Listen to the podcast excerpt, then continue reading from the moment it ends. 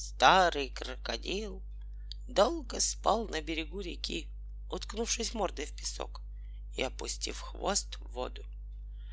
Ему снилось, будто он не крокодил, а большая зеленая птица и летит над всей Африкой. Внизу гуляют жирафы, бегают львы, а он летит и машет своим зеленым хвостом. И хвост у него такой легкий и прохладный, какого нет ни у одной птицы. У меня очень широкие крылья, думает во сне крокодил. Я могу лететь долго-долго и не уставать. У кого есть такие широкие крылья? спросил он. И никто ему не ответил, потому что ни у кого не было таких широких крыльев. Кто может так долго летать? Спросил он. И опять не было ответа, потому что кто же сможет так долго летать, как крокодил, зеленая птица? Хорошо летать, думает крокодил. Хорошо подняться высоко-высоко, чтобы было видно все кругом, и чтобы тебя все видели.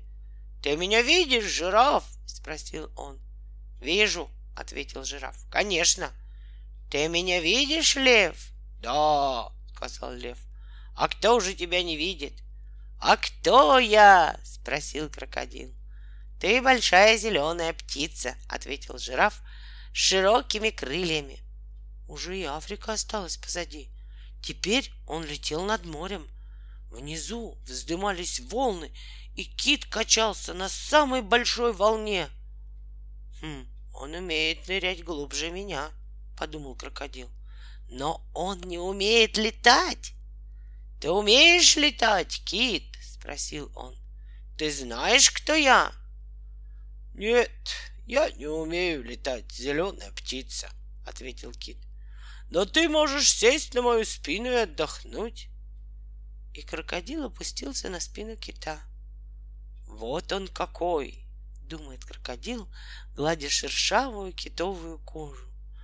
Вот он какой, главный морской крокодил. И крокодилу вдруг так захотелось хоть на минуту стать китом, что он сказал, «Кит, давай я стану тобой, а ты зеленой птицы? Нет, подумав, ответил кит. Из этого ничего не получится. Из меня выйдет слишком большая птица. Но, может, попробуем? Зачем? Удивился кит. Зачем мне быть птицей, если я люблю море? И тут крокодил проснулся.